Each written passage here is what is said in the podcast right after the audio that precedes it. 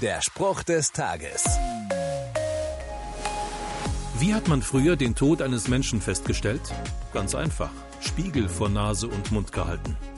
Beschlug der Spiegel, war der Mensch noch am Leben. Der Atem, der aus den Lungen herauskam, war der Beweis. Mit dem Glauben an Jesus ist es doch ganz ähnlich, oder?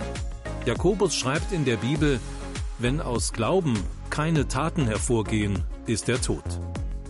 Die Taten sind der Atem des Glaubens. An ihnen zeigt sich, ob der Glaube lebendig ist. Jesus hat es vorgelebt. Er hat nicht nur geredet, er hat auch gehandelt. Der Spruch des Tages steht in der Bibel. Bibellesen auf bibleserver.com.